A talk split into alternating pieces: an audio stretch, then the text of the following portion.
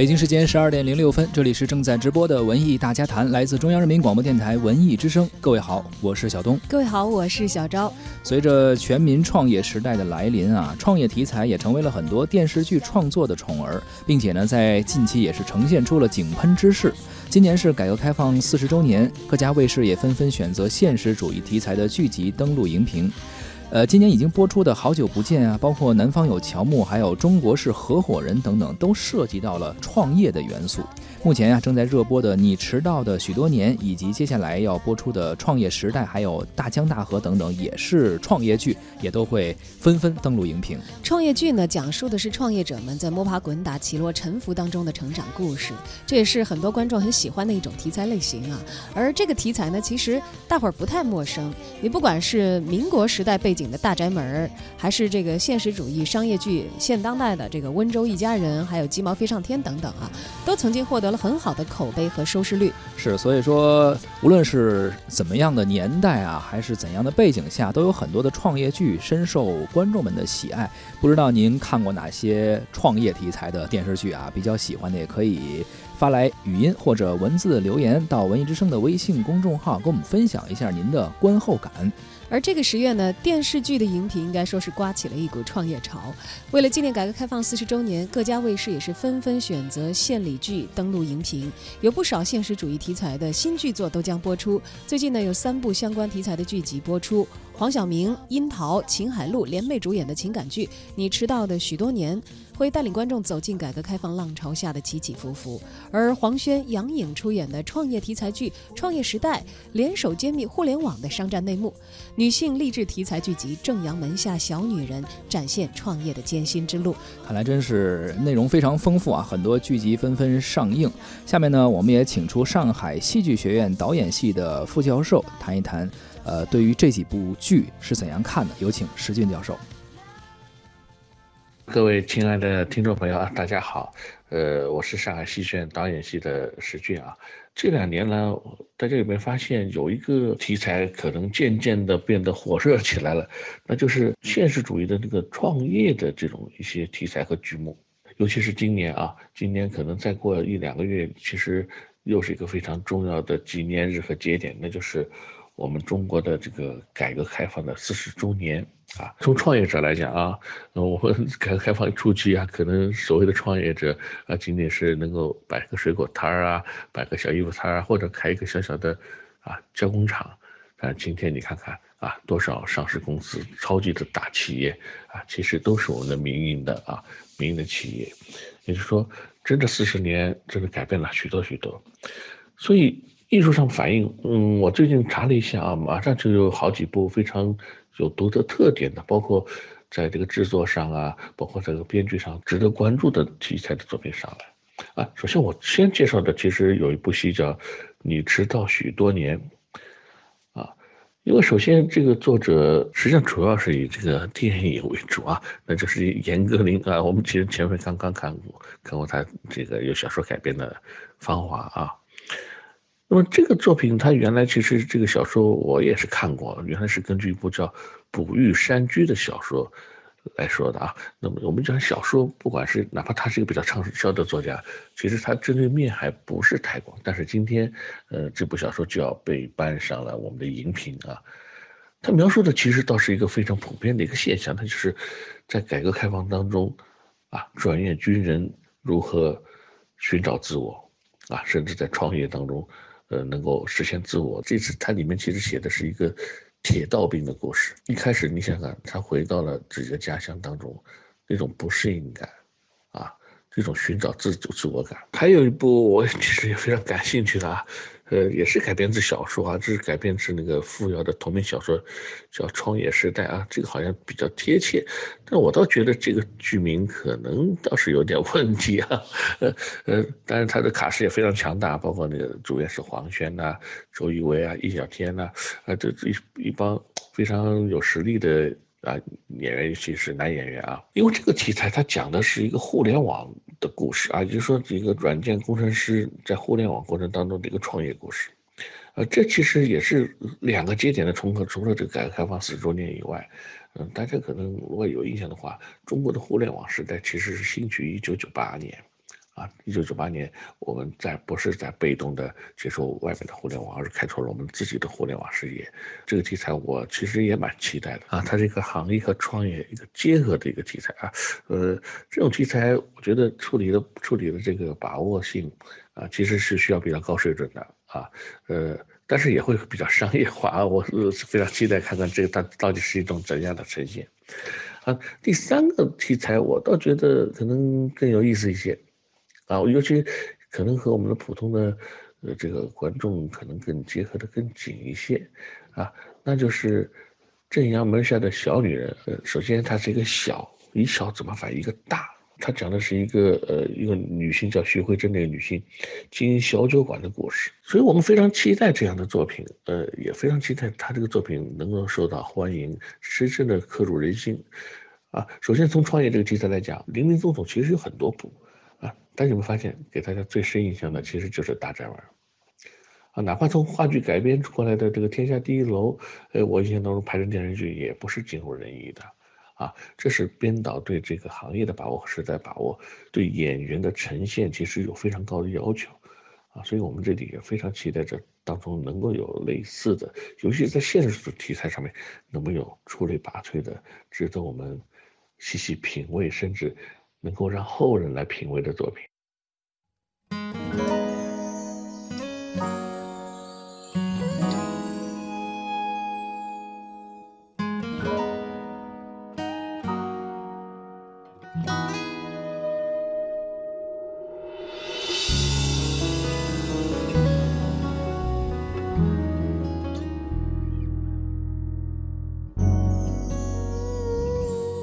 岁月如云挂环，我才惶惶不安，竟找不到种合适的语言。梦里不停试探，醒来些许遗憾，是我不敢再相爱去挑战。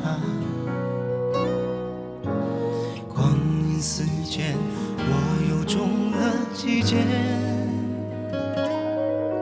只是你始终没离开。过我眼圈，那些亲吻过的、拥抱过的，相思会复燃；那些似断非断，就未必能一刀两断。如果许了一生美丽的愿，到答案，那就拜托勇气配合我。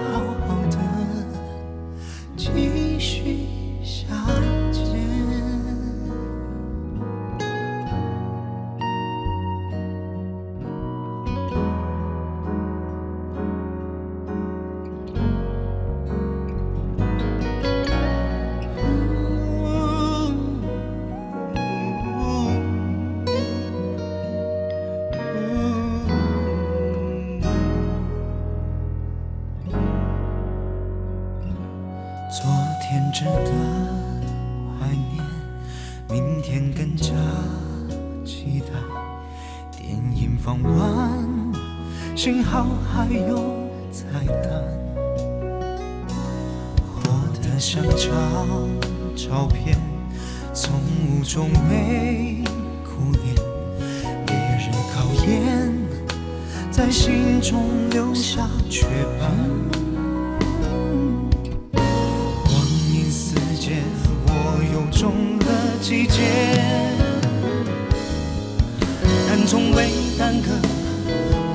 对幸福的乐观，那些亲吻过的、拥抱过的，相思会复燃；那些似断非断，就未必能一刀两断。如果许了一生美丽的愿，得不到答案，那就拜托勇气。配合我那些烦恼过的、欢喜过的，还心存不甘。那些眼花缭乱就在眼前，越演越烈。有面不想回见，其实从来就没想归还。说好相约在人生的天影院，你却知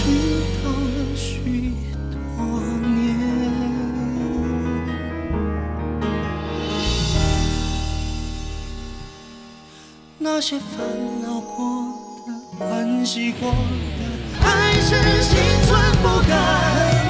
那些眼花缭乱就在眼前，越演越烈。表面不想亏欠，其实从来就没想归还。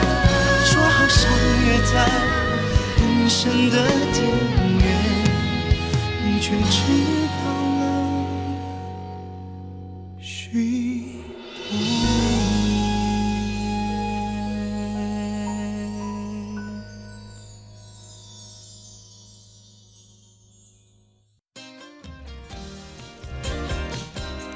您正在收听的是《文艺之声·文艺大家谈》，今天咱们关注的是创业剧啊，创业剧成为十月份荧屏的焦点。呃，其实呢，说到创业剧啊，很多人也会有吐槽，就是说很多之前啊有过一些披着创业剧的外套啊，实际上并不是创业剧，可能是叫披着创业剧外衣的爱情剧啊，等等等等。呃，这个呢，确实也有过这种先例，比如说之前好像那个。谈判官啊，是一个职场剧，然后很多人说他好像里边有一些什么专业的名词啊等等，好像说呃整的不太清楚，但是也是披上这样一个外壳。还有，我觉得再早一点，几年前有一个离婚律师，对吧？当时姚晨和吴秀波吧。对。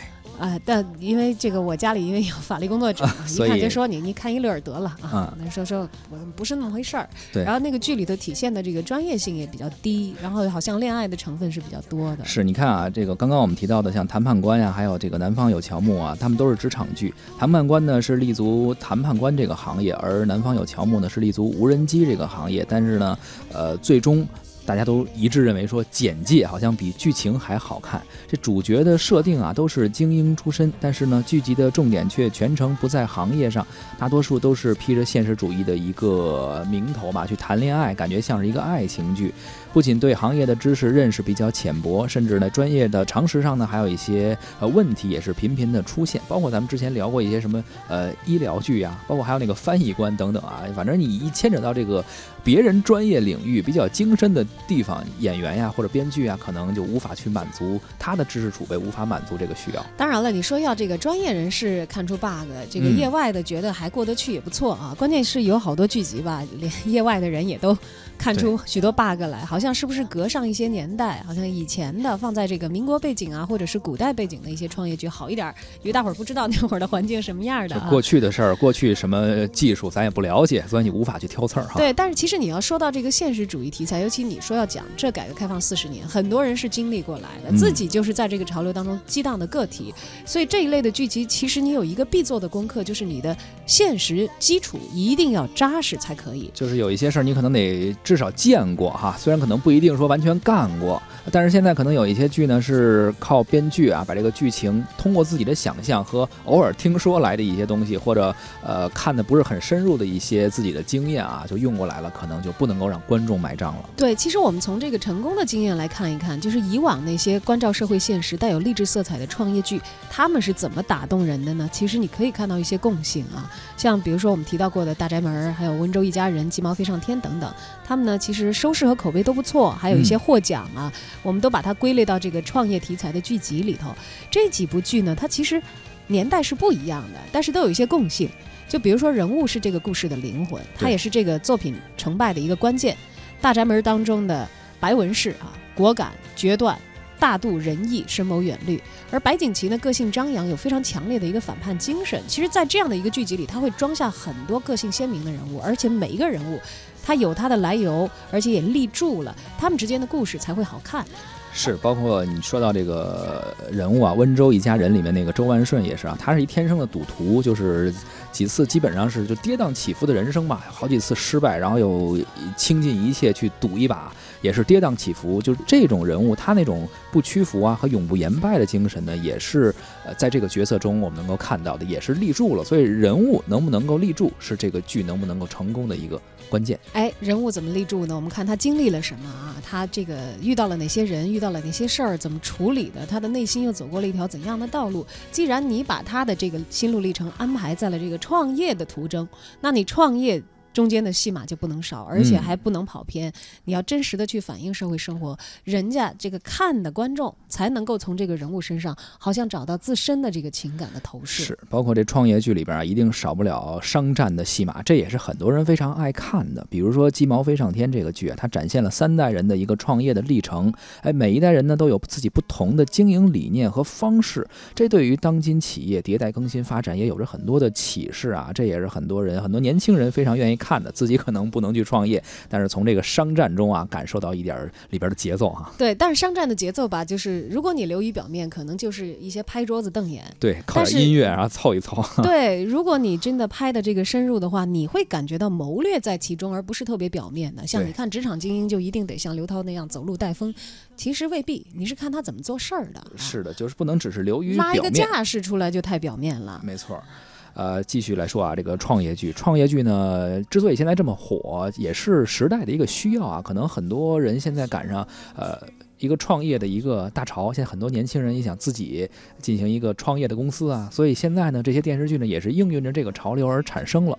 近年来呢，全国范围内掀起了创业的新风潮，在这个背景下呢，创业剧也成为了呃电视剧创作的一个主流。但是说是这么说啊，如果真的是搞创业的人，可能没时间在黄金档去看电视剧。看这电视，对，嗯。但是这个家属呢，可能有一些可能会看到自己身边熟悉的人的影子。我说的就是自己可能有创业的心，但是呢，哎呀，自己工作呢现在还比较稳定，可能又没有创业的决心的这些人，可能看看剧，哎，先。过过眼瘾嘛？姐，当然，其实这个像刚才我们提到了，在近期啊，即将在十月跟大家见面的一批新的这个创业题材的一些剧集啊，其实我看到了有我比较期待的，因为之前我们讲到了这个目前有正在热播的《你迟到的许多年》，嗯，还有接下来有《创业时代》，还有《大江大河》。大江大河其实我在网上看了一下，你是期待它的呃剧情原著还是演员还是什么？呃，因为我看这名儿特熟，我就在想是不是我以前看过的一本小说改编的，那本小说叫《大江东去》，作者阿奈。阿奈这个作者可能看过《欢乐颂》的朋友们都不陌生啊，是，他是这个《欢乐颂》的原作者，这个文本的原作者，嗯，写了一个爆款。但其实这个《欢乐颂》是比《大江大河》的原著《大江东去》的时间要晚的。《大江东去》其实时隔多年之后，人家二零一八年今年才上演。就搬上这个电视荧屏，就是《大江大河》，它实际上原作的时间更早一些。对，我记得我好像是在二零一二还是一三年的时候，比较早的时候看的了。这个三大本的小说，那个时候真的手不释卷，挑灯夜读啊，连家里停电了都在看，对，是吧？因为非常的激荡，讲的呢，我感觉大概是我父母那一辈儿创业者，嗯，他们在这个改革大潮下所经历的，而且时间跨度很长，几十年间的故事，嗯，是一个格局很大，然后你可以从这些人物身上。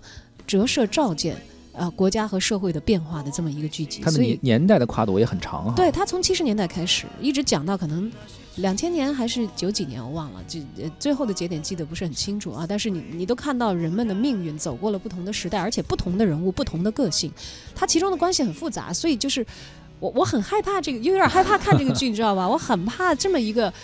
呃，丰富的呃，深入的一个题材，最后又被拍成一个什么恋爱剧啊之类的。就你就属于是那种原著粉啊？对对对。我们老说很多现在网络小说的一些原著粉，然后看完改编之后，然后有吐槽的、不买账的，你就属于这个小说的我又想看一眼，它到底怎么样啊？我又怕看看了以后很失望，因为原来的那个小说其实相当有力量了，在你心目中留下一个很美好的印象。谁谁去演的呢？哎呀，王凯、王凯、董子健、童谣、周放啊，我我，你觉得是你看这个小说时候心目中那个，比如男主角的形象？就我觉得王凯应该不是我心目当中那个男主角的形象。就你心目中《大江大河》里边这个他男主角是一个什么样的人？他的性格还还没什么形象，但是我觉得他应该是一个书生面，但是城府很深的一个聪明人啊。那那比如让你要是选呃谁来演的话，你觉得谁更像一点？谁？哎呀，这个真的就很难。你知道，这原著粉的心中就很难把它具象化，找一个具体的角色。但是如果他的脸合适，如果他的演技不合适的话，可能又有一点问题。嗯，就是一想之美嘛，就只是你心目中一想。想的应该是这样的一个状态，但是可能现实生活中无法满足。对，这个应该是预计是在东方卫视和北京卫视都会播出的啊，我可能到时候会看一两集，会看一看啊。到时候我们再来分享分享，做一期这个节目的相关的一个内容。对，但是我我就是真的是作为一个原著粉的这个内心的希望呢，是我是觉得创业剧啊，它的那个时代大潮，嗯，它不是为你展现大，它是把大当中的具体的细节和经历一点一点的展现给大家，这样才。让人觉得真实和因此而获得感动，你才去相信那个人物。而且在这样的一个大的框架之下，不应该仅仅只有爱情。是我喜欢那个小说，就是因为它里头它有亲情，嗯，有家庭，有人面对社会的时候自己的闯劲儿、自我实现，有男人和男人之间的关系，有竞争对手之间的关系，有刚开始是友，后来是敌的关系，嗯，有互相难以化解的冲突，也有一起去迈过的坡坎儿。其实这些人。他们复杂的关系网，你这个时候回过头来看，它可能才能够构成这个东去的大江当中一一朵完整的浪花。是在这么长的历史长河中啊，这么大的一个时代背景下，电视剧可能能够展现出来的只是小说中的一部分，而小说其实能够展示出来的也只是现实生活中的一部分，很多细节呀不一定能那么全面啊，而呃。每一个人才是真正写就这个历史这段故事的呃最关键的一环，所以电视剧只能反映一个片段吧。从这一个片段中看到这个大的历史背景，也正是在这个大的背景下，每一个勤劳的中国人用他们的双手去创造了这些自己的成就也好，或者说这个国家的辉煌也好。对，不管怎样，我觉得文艺作品记录的可能是嗯。在普遍性当中具有典型性意义的这些人和事，嗯，呃，我们如果从优秀的剧集身上看到了自己的身影，其实我觉得也不失为是一种宽慰，是，因为我们走过的这几十年激荡，我们所做出的个人贡献里，其实也凝聚了国家和民族共同的收获，也进入了我们的公共记忆。带你我走很久，幸好你。